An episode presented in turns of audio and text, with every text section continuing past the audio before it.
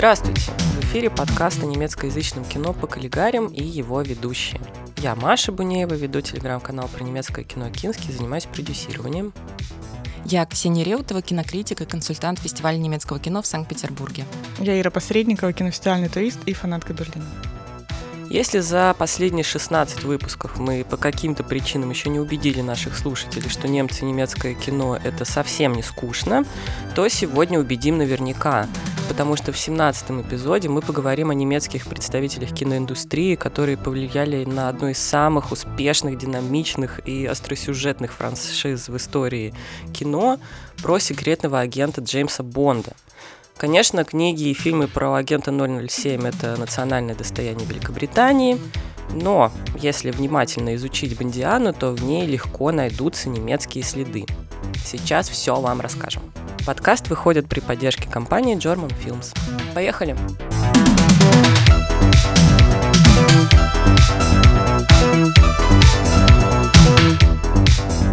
Формально наш эпизод приурочен к премьере фильма «Не время умирать», нового фильма Бондианы и последнего фильма с Дэниелом Крейгом в роли Джеймса Бонда. Но на самом деле, когда мы обсуждали эту тему, я сказала, что, на мой взгляд, Бондиана вечна. Это франшиза, которую можно было давно похоронить, но она все не умирает и не умирает. И когда ты работаешь кинокритиком, Бондиана дает тебе некую стабильность. А так-то фильмы постоянно меняются, прокат обновляется, одни авторы-исполнители уходят, э, уходят, приходят другие но ты четко знаешь, что раз, раз в несколько лет выходит новый Бонд, и это неизменно. И когда при этом ты много занимаешься немецким кинематографом, тебе, конечно, хочется узнать, а есть ли в этих картинах немецкое влияние. А оно там, конечно, есть. Бондиана — это настоящая сокровищница для исследователей немецкого кино. И сегодня мы поделимся с нашими слушателями, э, я надеюсь, поделимся разными драгоценностями из нее. Первый и главный человек, о котором нужно рассказать, это Кен Адам, о котором я уже говорила в финале нашего выпуска про кабинет доктора Каллигари, классический фильм немецкого экспрессионизма. Если вы не слушали этот выпуск, послушайте его обязательно. Ну, я там довольно подробно говорила, но, как известно, хоро- хорошее повтори, еще раз повтори. Во многих фильмах о Джеймсе Бонде, особенно в ранних, в титрах вы видите надпись «Production designed by Ken Adam». Адам — главный художник-постановщик ранних фильмов Бондианы, человек, который фактически придумал мир Джеймса Бонда и, что еще важнее, мир бондовских злодеев — но Кен Адам стал Кеном Адамом не сразу. Его настоящее имя Клаус Хуга Адам. Он родился в 1921 году в Берлине, то есть в этом году у него юбилей, ему могло бы исполниться 100 лет. Его семья владела магазином модной одежды и спорттоваров на Лейпцигской улице, и там постоянно ходили разные знаменитости. Известно, что из семейной лавки Адамов заимствовали костюмы и реквизит. Э, люди, которые работали с Фридрихом Вильгельмом Мурнау, с Георгием Вильгельмом Папстом, то есть с главными режиссерами тогдашнего немецкого кино. И Петер, старший брат Кена Адама, дружил с сыном Макса Райнхарта, выдающегося театрального режиссера, главного новатора немецкого театра. Естественно, маленький Клаус Адам регулярно тоже ходил на его спектакли. То есть это был человек, который с детства вращался в мире немецкого кино. Семья была очень состоятельная, и когда Гитлер пришел к власти, они очень быстро поняли, к чему все идет. Они были людьми еврейского происхождения, поэтому уже в 1934 году очень рано они эмигрировали в Великобританию. У них была такая возможность. И через некоторое время они поменяли там имена.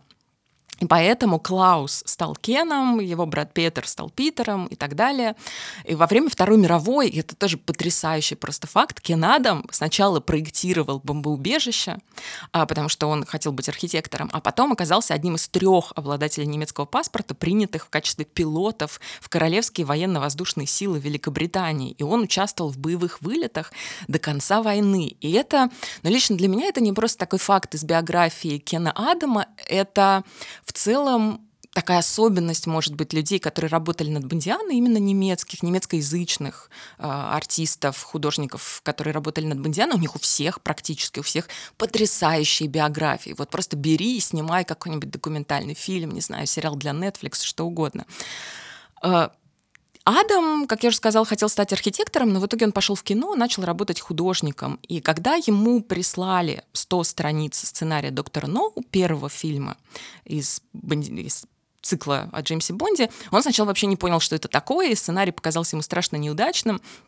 А жена вообще сказала ему, займешься этим, продашь свой талант. Просто потому, что на бумаге это выглядело, ну, вот, несколько нелепо. Такой вот агент, который постоянно спит женщинами, совершает какие-то подвиги. И вроде как, если ты серьезный художник, то это, наверное, ну, могло бы показаться, что это не твоя стезя, что это не, не очень для тебя интересно. Но Адам сразу увидел, какие возможности здесь открываются. Он понимал, что у него появился шанс создать не просто декорации, а целую вселенную с тайными лабораториями, с разными хитроумными приборами, с ядерным реактором и вот с этими роскошными апартаментами главных злодеев.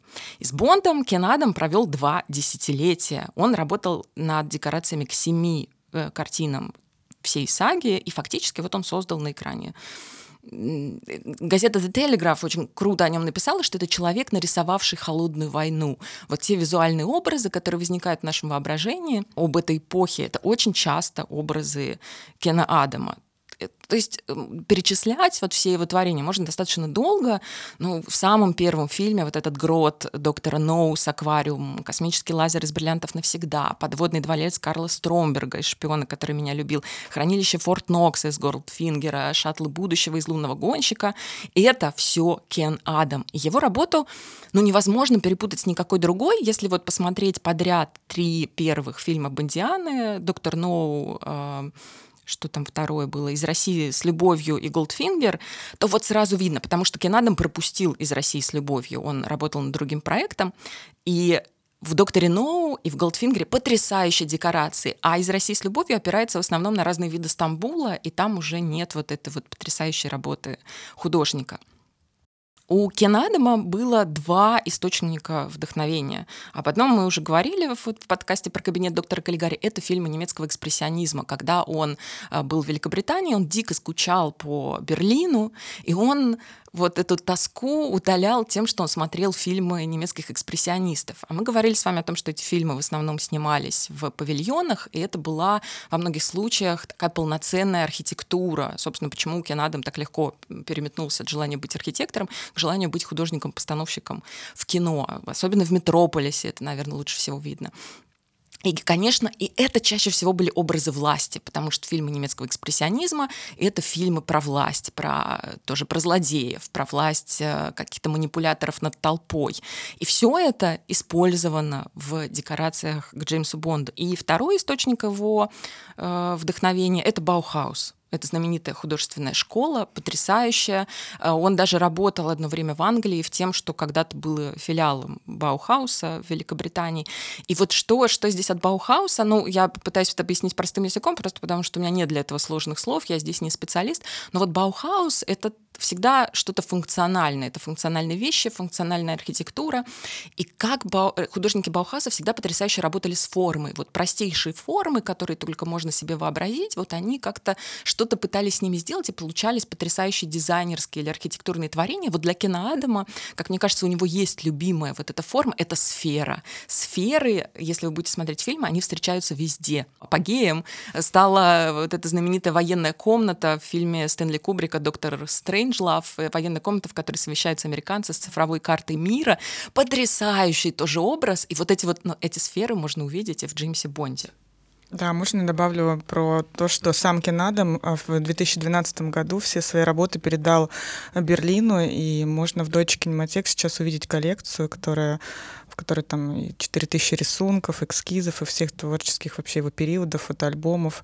А, вся коллекция состоит вообще 6200 предметов, и даже включая в, там двух Оскаров. И в свое время дочь Кинематек все при все а, оцифровала, строила онлайн-презентацию, теперь это можно все увидеть в онлайн-режиме, в интернете.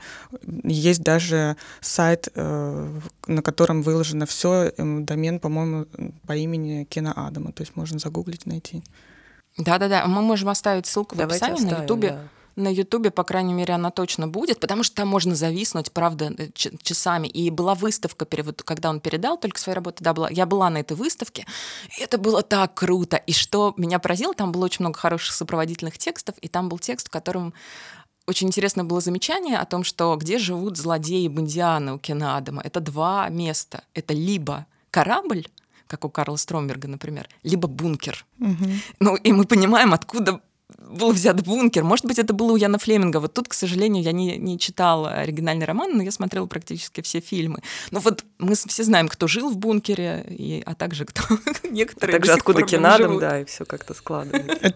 А выставка называлась «Больше, чем жизнь», это да. да? Да. да, кстати, вот насчет вот этого, да. Во-первых, я тоже залипла на эти архивы, и почему-то везде пишут о том, что он много рисовал именно фломастером. Мне кажется, на тот момент фломастер только-только стал появляться, и вот у него эти рисунки действительно, ну, по-моему, это чистый метрополис, в, ну, как бы в лучшем своем проявлении, потому что они отдают гигантомании просто, ну, очень впечатляющие, безусловно.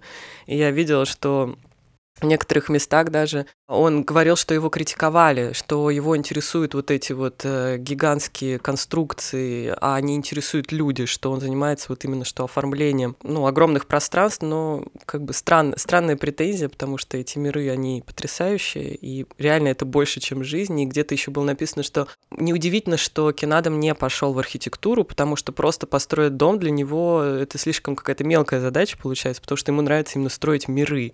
Он э, такие потрясающие делал оформительские задачи решал, что как бы если бы он остановился на архитектурной карьере, то, возможно, это было бы не полное проявление его таланта. Но, например, вот один из его, скажем так, последователей и учеников, это Даниэль Либескинд, который, между прочим, сделал музей, э, еврейский музей в Берлине. То есть у него архитектурных последователей, которые реально себя круто воплотили в реальной жизни. Погуглите все эти еврейские музеи, которые сделал Либескид. Это просто ну, это фантастика, реально, это фантастика воплоти, очевидно, влияние кино. Вот, что еще я про него хотела сказать, что мне понравилось, э, то, что вот ты говоришь, Ксюш, не читала, я тоже не читала книги, но увидела такую ремарку о том, что как бы сам Флеминг, автор Бондианы э, в печатном виде, он не предполагал какого-то особенного технического арсенала для э, своего 007 агента, то есть э, чисто киношные вот эти вот э, находки — это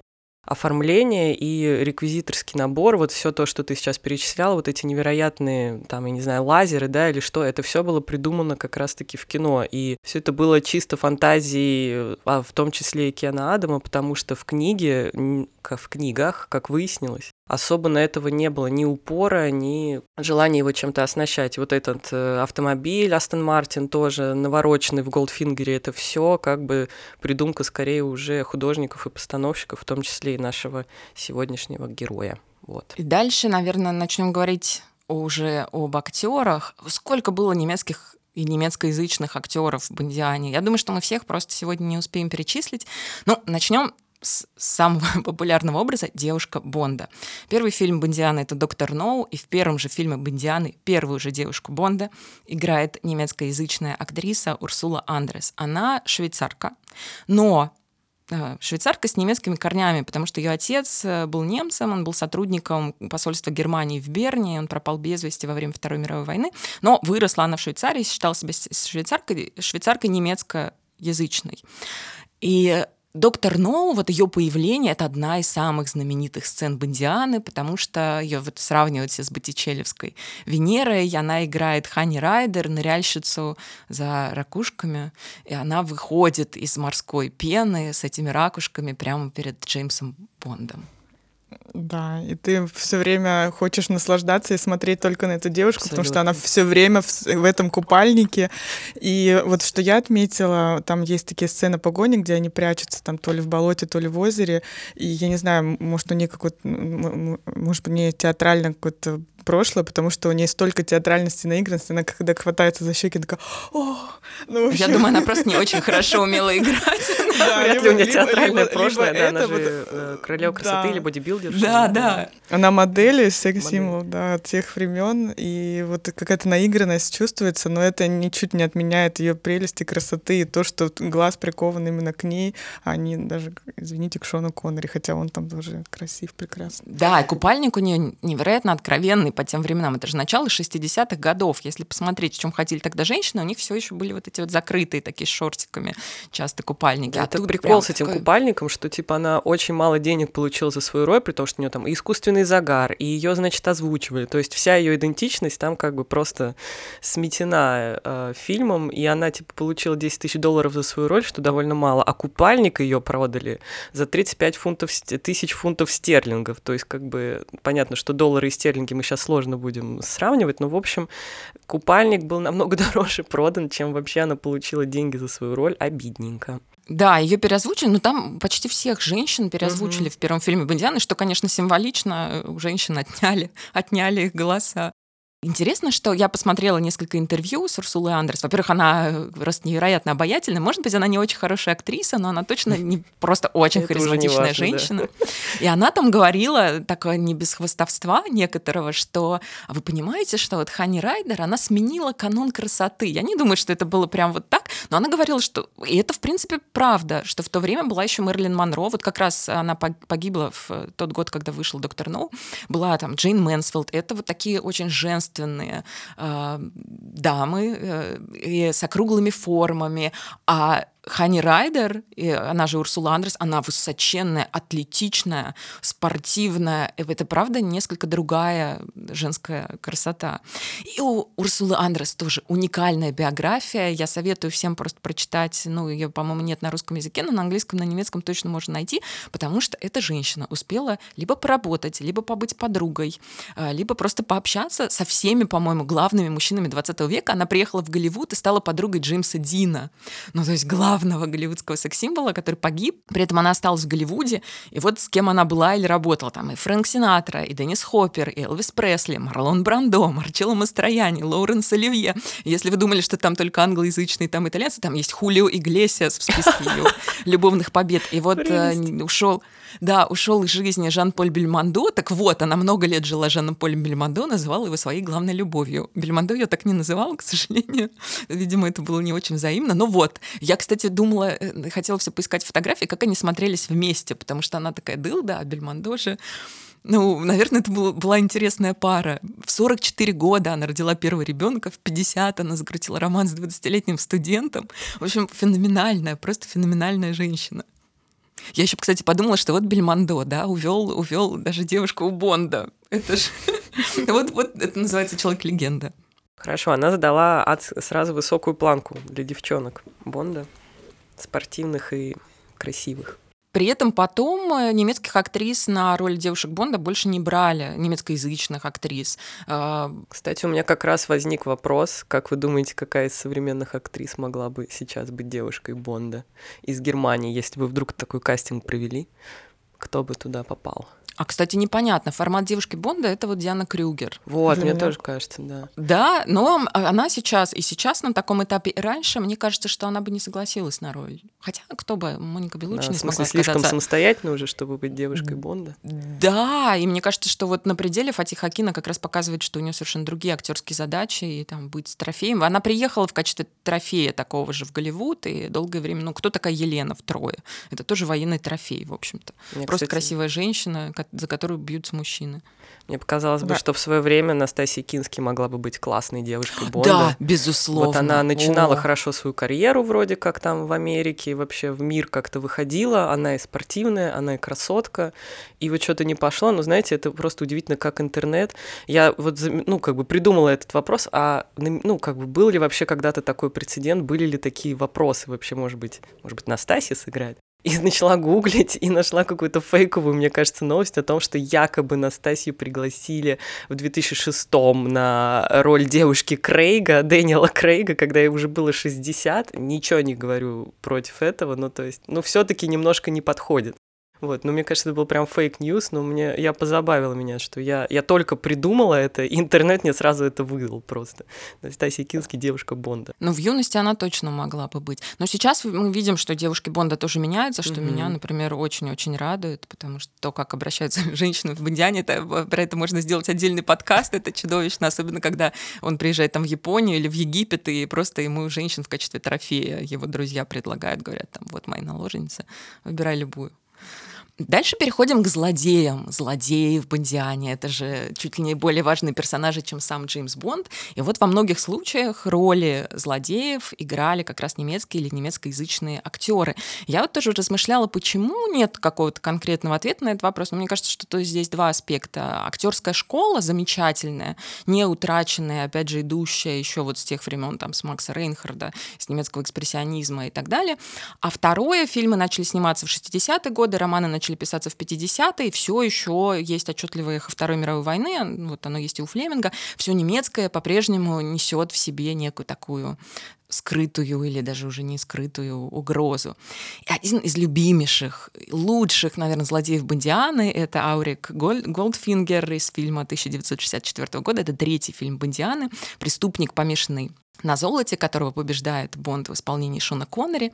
И вот в реальности его играл Герт Фрёбе, немецкий артист, который в Германии был большим театральным и киноактером. Вообще все э, практически немцы и немецкоязычные э, артисты, которые снимались в Бондиане, они все были большими величинами в своих родных странах. Ну вот, может быть, кроме Урсулы Андрес, но она стала большой величиной в другом, в друг, несколько в другом амплуа. А, Фрёбе называли артистом с тысячью лиц. Он стал звездой именно после военного кино. Он, кстати, был одним из лучших вообще в истории, считается, декламаторов немецкой поэзии. И в 1958 году он сыграл коварного детоубийцу в немецком фильме «Это случилось при свете дня» по новелле Фридриха Дюренмата. И картина эта участвовала в конкурсе Берлинале, она вышла в мировой прокат, и Фрёбе стал просто супер э, звездой, он стал очень известным, потому что еще почему, опять же, здесь эхо э, старых фильмов, журналисты сравнивали его с Петером Лоре, маньяком из э, М. Фрица Ланга. И именно После этой работы британские агенты по кастингу обратили на него внимание, потому что они как раз подыскивали злодея для Бондиана.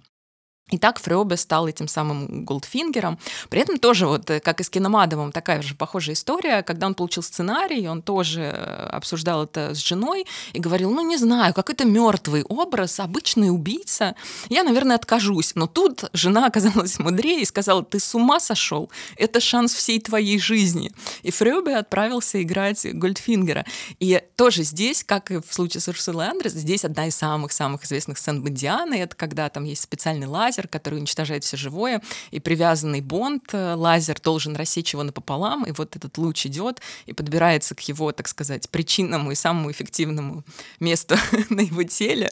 И, и дальше Шон Коннери говорит э, Гольдфингеру, do you expect me to talk? То есть вы ожидаете, что я заговорю? А Гольдфингер ему говорит, no, мистер Бонд, I expect you to die. Вот, нет, мистер Бонд, я ожидаю, что вы умрете. И вот это вот просто, это канон, канон Бондиана. Правда, тоже мы тут не слышим голоса Герта Фрёбе. Большая проблема немецких артистов тех времен. Очень-очень сильный акцент, поэтому он заучивал реплики, но потом его просто переозвучили. И потом Фрёбе еще не раз снимался в Великобритании, но чаще всего в комических ролях, ему тоже они очень хорошо удавались, и была такая комедия «Воздушное приключение» 65 -го года, и он там сыграл фанатичного немецкого полковника, и он попал на премьеру, на которой присутствовали Елизавета II и принц Филипп, а принц Филипп, ныне тоже, к сожалению, ушедший от нас, известен своим необычным чувством юмора. И на примере этого фильма Филипп подошел к Герту Фрёбе и сказал ему, никогда бы не подумал, что еще когда-нибудь смогу смеяться, глядя на немца в военной форме. Вот, это даже, даже такая классная, говорят, это совершенно реальная история. Это даже не байка.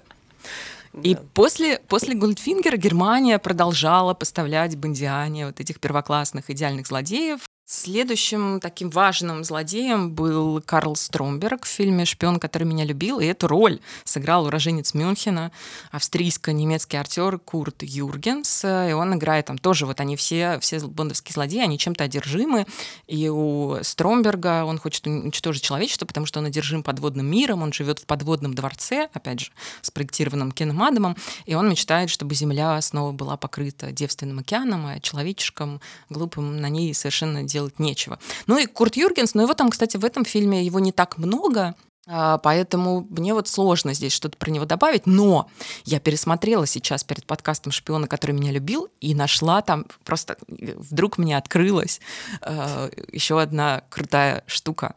Там есть персонаж, такой громила с остальными зубами, его называют челюсти. Он такой высокий, широкоплечий. И вот помните ли вы, как он появляется?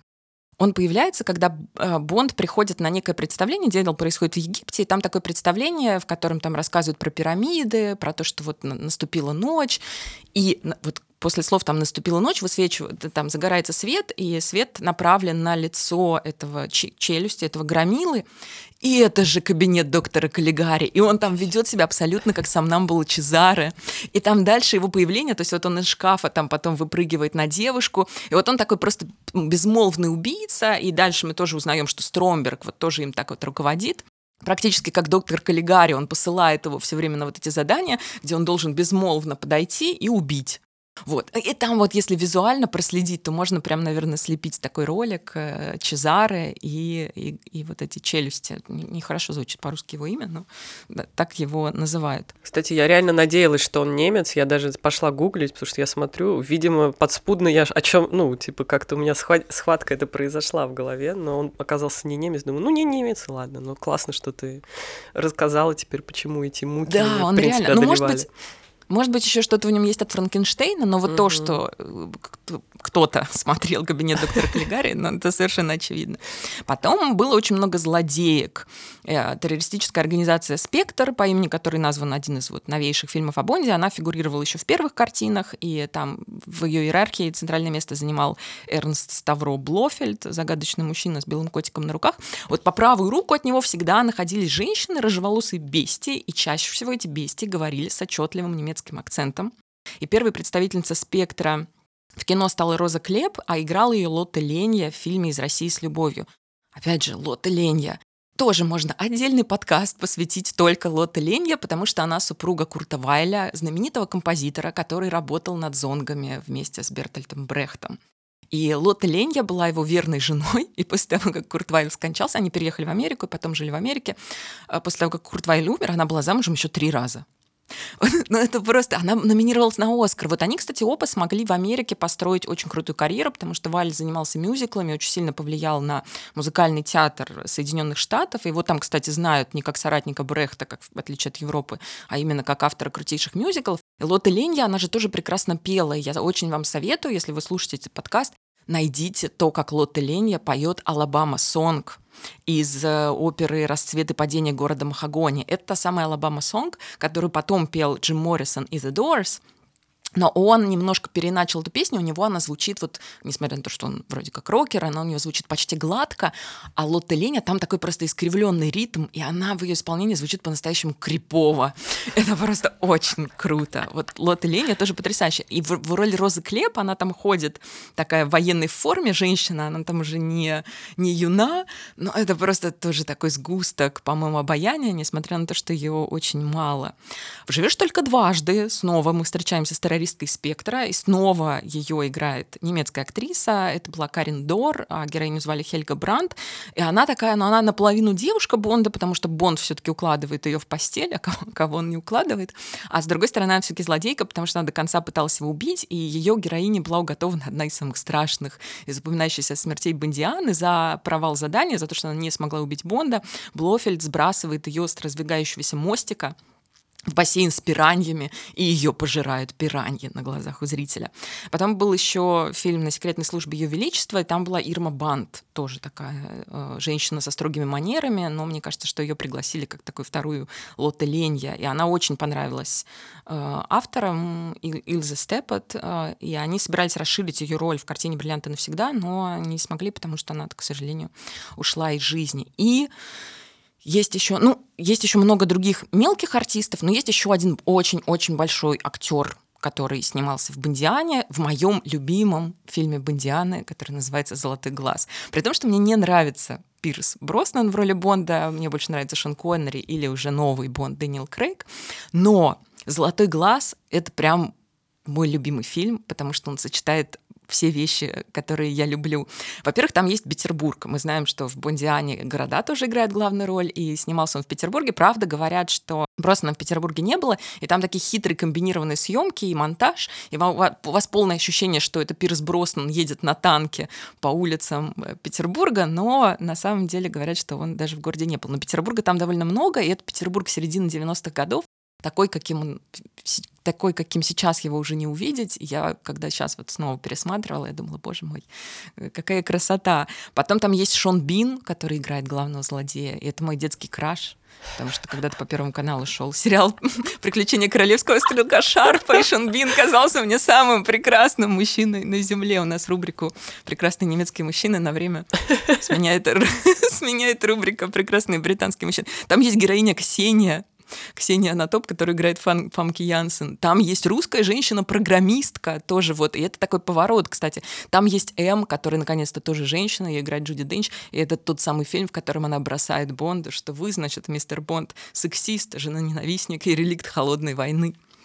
Ну и, наконец, тут вот мы, наконец, доходим до того, о чем я хотела поговорить. Там есть генерал Урумов, русский генерал, которого играет потрясающий немецкий артист Готфрид Йон, который известен в основном своими работами с Райнером Вернером Фасбиндером, и, в частности, наверное, самая крутейшая его роль — это в сериале «Берлин» Александра Плац, где он играет Райнхольда, вот этого такого безумца. Это какой Готфрид Йон, человек, э, увидев однажды его лицо, вы его никогда не забудете, потому что у него переломан нос э, был в нескольких местах, у него было трудное детство, проведенное в детском доме, он родился прямо в разгар Второй мировой войны, у него такие кустистые брови, и вот как раз после Берлина Александр Плац его заметили агенты Бондианы и пригласили на роль вот этого генерала Урумова. И то, что у него там не так много, наверное, действий, не так много реплик, но сам вот его образ, он ходит в такой каракулевой серой кубанке, и как он, как он здорово себя ведет. Еще какой-то получился пророческий образ, потому что для меня он там нечто среднее между Колчаком и генералом Лебедем. Такие русские генералы разных времен, которые считают, что их миссия спасти Россию, а по факту не очень получается. И Готфрид Йон тоже очень скептически относился к фильмам Бондианы. Он там в интервью все время смеялся, что после Фасбиндера, знаете ли, все было таким буржуазным для меня. Еще он говорил, что там очень глупые диалоги, что вот мой герой, генерал Румов, говорит, вам не победить мистер Бонд. И, э, и он смеялся, что ну какая глупость, все же знают всегда, что Бонд обязательно победит. Самый современный злодей, последний, крайний, Правильно. простите, это Кристоф Вальц, конечно же, который австриец на самом деле, но играет он опять Эрнста Ставро Блофельда, он же Франц Уберхаузер, я знаю, да? Правильно я говорю? Да-да-да. У него много имен, у него шрам, да, и котик. В общем, мне показалось, что этот образ у него получил, он все-таки, мне кажется, попал в эту небольшую ловушку, то есть он боялся попасть в, Голлиду, в Голливуд и стать э, типичным нацистским э, злодеем, ему удалось этот образ разбить, но вот э, ему не удалось разбить, мне кажется, образ типичного немецкого злодея из Джеймса Бонда, потому что, ну, как-то мне показалось, что эта роль абсолютно обычная, и как-то его талант Вальца не то чтобы отображает на полную катушку, хотя Вальц уже никакие, ну, он ничего никому не должен доказывать, мне кажется, он просто работает уже вот на вот это вот.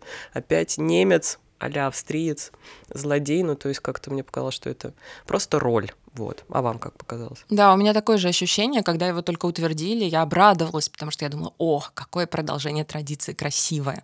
Но в реальности, да, это, по-моему, самая слабая роль Кристофа Вальца на экране вообще за всю его карьеру. Угу. Очень скучно было на него смотреть. При том, что вообще-то Кристоф Вальц и скука — это, я думала, понятие несовместимое. Ну, слушай, мы не знаем его австрийских работ в мелких кино, в мелких фильмах, поэтому, возможно... Я смотрела его в сериале «Комиссар Рекс», это да, в, это в одной было серии круто. смотрел, там он был крут. Я согласна. Ну, в общем, ждем следующий фильм, но вряд ли он покажет себя с какой-то новой стороны. Но...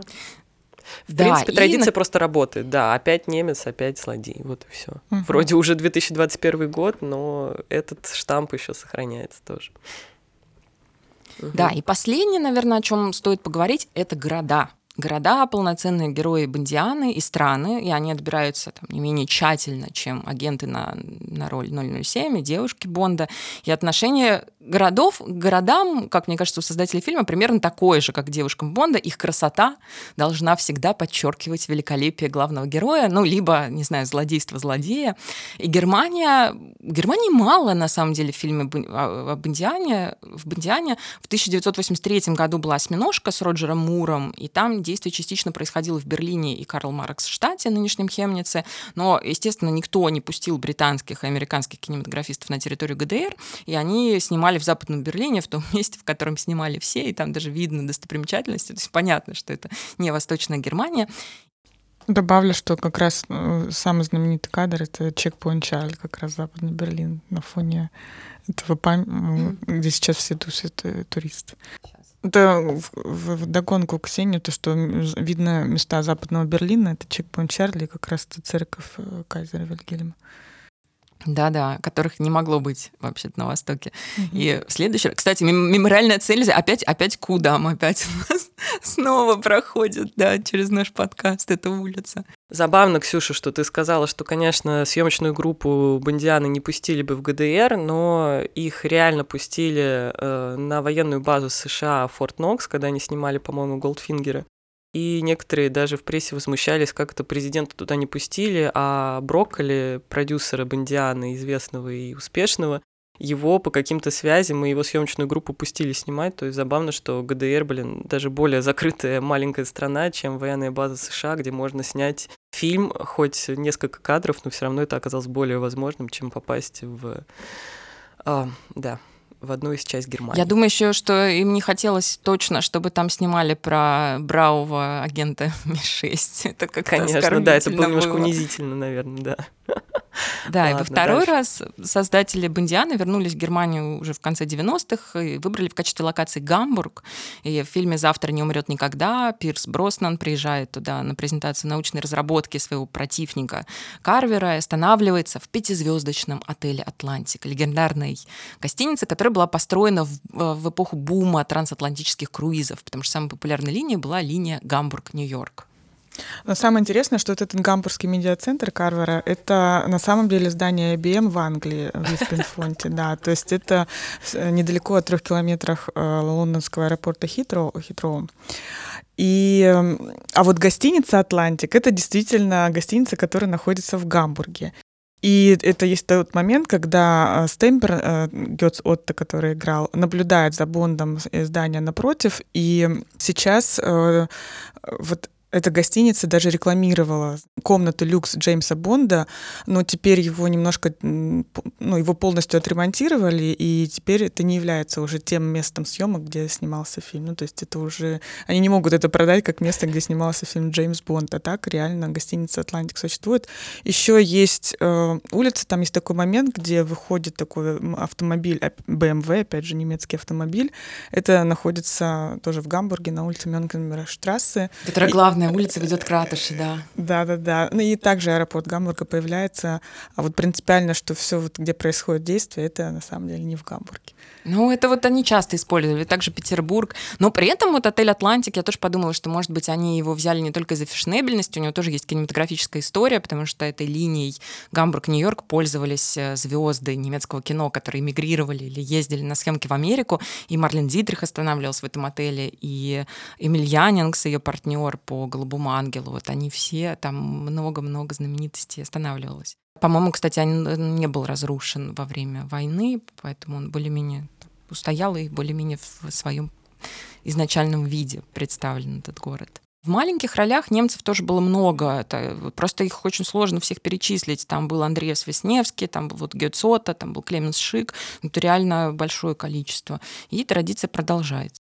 Ну, давайте, раз мы уже говорили, о, стали говорить про города, где снимался фильм, и два э, города, Берлин и Гамбург, то еще стоит, э, наверное, рассказать про то, где родился э, Джеймс Бонд. Как известно, фильм, имя Джеймс Бонда Ян Флеминг взял у человека, который занимается, у орнитолога, и орнитолог его часто бесило, что его вот сравнивают с настоящим Джеймс Бондом, хотя он не имел к нему никакого отношения. У Яна Флеминга был а, друг, сотрудник, его помощник Джон Пирсон. И он написал автобиографию э, про Джеймса Бонда, и он рассказал о том, а где родился Джеймс Бонд.